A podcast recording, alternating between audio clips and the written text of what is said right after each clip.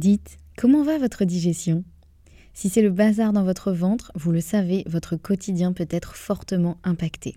Et vous n'êtes pas seul, car près de 9 millions de personnes seraient concernées par des troubles fonctionnels intestinaux. Mais la bonne nouvelle, c'est qu'il existe des solutions. Notre partenaire aujourd'hui, le complément alimentaire Alflorex Plus, vous permet de retrouver un confort digestif et l'équilibre de votre flore intestinale. Ceci grâce notamment à la souche brevetée Bifidobacterium longum 356-24 qui contribue à l'équilibre de la flore intestinale, ainsi qu'à la présence de calcium qui favorise le fonctionnement normal des enzymes digestives. 85% des personnes déclarent se sentir mieux avec la prise d'Alflorex Plus et c'est l'un des probiotiques les plus recommandés pour la sphère digestive. Et pourquoi pas vous? Le complément alimentaire Alflorex Plus est disponible en pharmacie et parapharmacie. Merci à eux de soutenir le podcast et place à votre épisode.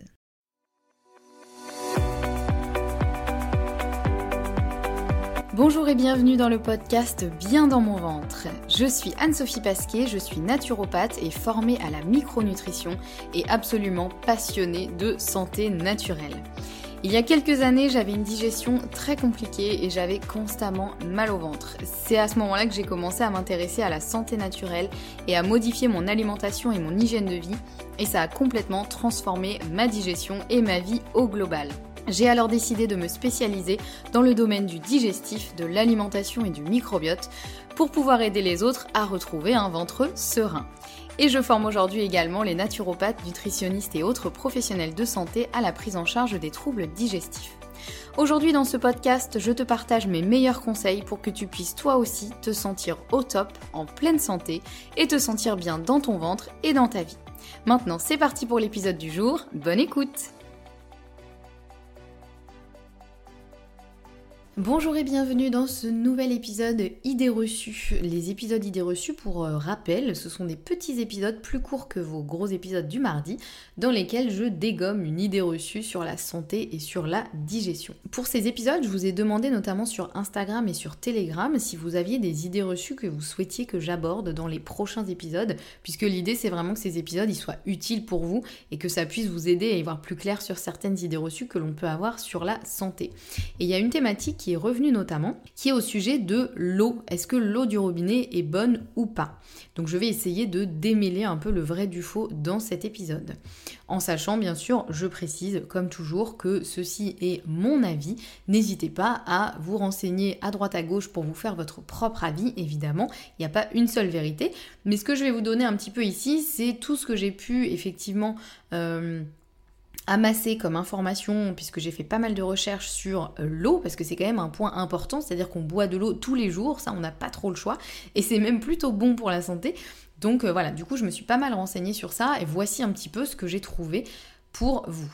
Alors, en gros, on a un peu deux solutions, j'ai envie de dire. On a soit l'eau du robinet, soit l'eau en bouteille. Souvent, c'est un petit peu euh, les, les deux options que l'on a.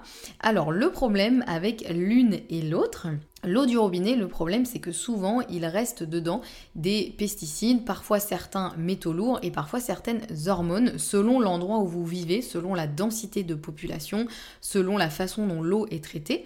Il faut savoir que l'eau du robinet, elle est propre à la consommation au niveau bactérien, c'est-à-dire qu'il y a des contrôles qui sont effectués très régulièrement pour vérifier que vous n'allez pas vous empoisonner au niveau bactérien notamment avec l'eau mais le reste n'est pas toujours ni vérifié ni traité, puisqu'il y a des choses qui sont euh, plus ou moins faciles à enlever de l'eau, notamment les bactéries, et il y a des choses qui sont beaucoup plus compliquées à enlever de l'eau. Et puis ça va aussi dépendre beaucoup, encore une fois, de l'endroit où vous vivez. Selon les régions, il n'y a pas forcément les mêmes contaminations, on va dire, de l'eau, il n'y a pas les mêmes euh, traitements, etc. Donc il y a toujours des contrôles qualité qui sont effectués. Hein. L'eau du robinet, elle est quand même... Euh, heureusement, on a quand même cette chance en France et dans, dans beaucoup de pays euh, l'eau elle est propre à la consommation. Donc déjà ça c'est plutôt génial quand même, il faut pas cracher dessus. Mais c'est vrai que tout ce qui va être au niveau métaux lourds, hormones, certains restes de pesticides, etc. C'est pas toujours euh, traité. Il faut pas penser que l'eau qui sort du robinet elle est totalement pure et elle est totalement dénuée de contaminations diverses et variées.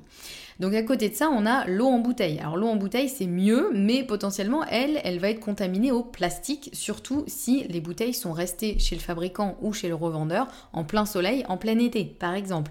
Parce que la chaleur, en fait, va accélérer le processus de transfert du plastique dans l'eau. Ça, c'est un processus qui est naturel, qui va dépendre du temps euh, durant lequel l'eau va rester en contact avec le plastique, ça va dépendre de la chaleur, etc.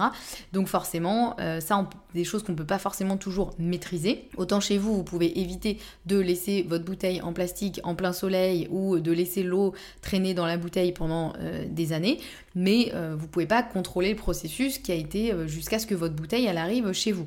Et puis là, je parle même pas effectivement du côté plastique, euh, forcément du côté environnemental. Là, je vais me concentrer vraiment sur le côté santé de l'eau, mais c'est quand même un point qui est non négligeable. voilà, consommer de l'eau en bouteille plastique, forcément, le plastique, ça pollue évidemment, c'est un déchet en tout cas, donc c'est pas non plus idéal. Bon alors du coup maintenant euh, on entend ça, on se dit ok super, on fait quoi? Alors idéalement, je vais vous dire par rapport à moi ce que j'ai trouvé comme information, ce que j'ai pu entendre, ce que j'ai recoupé, etc. L'idéal c'est de prendre de l'eau du robinet mais avec un bon système de filtration. Donc qu'est-ce que c'est un bon système de filtration? C'est soit un système qui est idéalement directement fixé sur le robinet, si vous pouvez, c'est-à-dire fixé euh, même pas sur le robinet, carrément sur l'arrivée d'eau. C'est-à-dire qu'en général c'est quelque chose qu'on installe euh, sous l'évier sur l'arrivée d'eau, donc ça filtre directement, euh, j'ai envie de dire presque à la source. En tout cas, ce qui sort euh, dans votre robinet, c'est de l'eau qui est déjà filtrée. Donc ça c'est si vous pouvez parce que souvent c'est un budget qui est quand même assez élevé. En général il faut compter au minimum 1000 euros d'après tout ce que j'ai un peu vu, voire parfois beaucoup plus. Et puis parfois ça demande aussi de réorganiser un petit peu euh, l'évier, la cuisine, etc. Donc ça dépend aussi si vous êtes propriétaire ou locataire. Bref, il y a pas mal de critères à prendre en compte, mais en tout cas ça c'est un petit peu l'idéal en choisissant aussi bien son système de filtration, puisque c'est pareil, il en existe euh, plusieurs, donc il faut aussi bien se renseigner euh, sur ça. Donc soit ce système de filtration là, soit un système de filtration un peu en format euh, carafe que vous remplissez. Alors on oublie la carafe Brita qui ne filtre finalement pas grand chose et qui nécessite de changer le filtre au bout de 3-4 semaines grand max, sinon ça devient limite dangereux.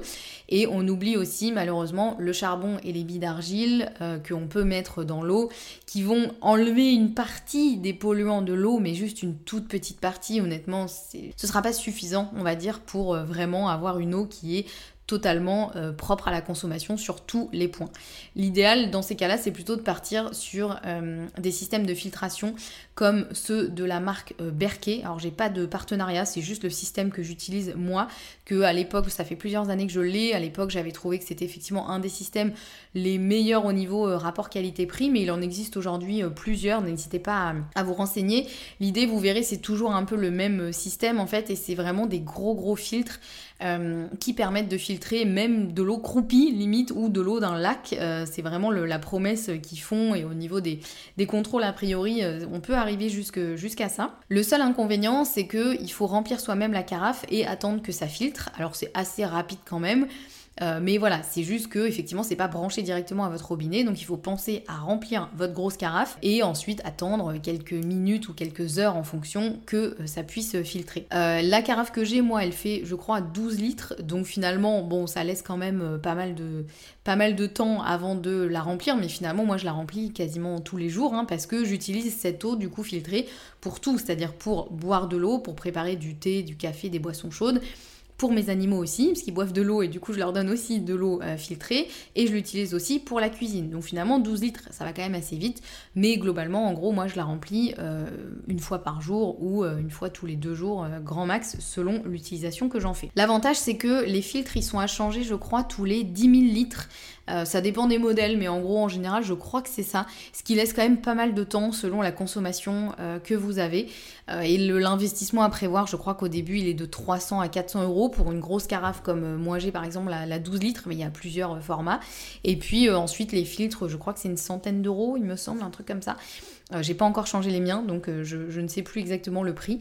Mais voilà, en gros, c'est un peu, pour l'instant, moi, la meilleure alternative que j'ai trouvée. Donc voilà, j'espère que cet épisode que je vais arrêter là pour essayer de le garder suffisamment court euh, vous aura aidé en tout cas à y voir plus clair un petit peu sur l'eau. Est-ce qu'on prend l'eau du robinet, est-ce qu'on prend pas l'eau du robinet? Encore une fois, faites vos recherches, ça dépend aussi beaucoup de la région dans laquelle vous vivez. Si vous vivez dans une grande ville ou en pleine campagne, ce sera pas la même qualité euh, d'eau non plus. Et voilà, il faut voir aussi en fonction de vos besoins, de vos de votre fonctionnement, de votre famille, si vous avez une famille, euh, voilà, il faut voir un petit peu tout ça. Mais j'espère que cet vous aura aidé à y voir un petit peu plus clair en tout cas. On se retrouve la semaine prochaine avec un nouvel épisode idées reçues. Et en attendant, prenez soin de vous et pensez à boire de l'eau.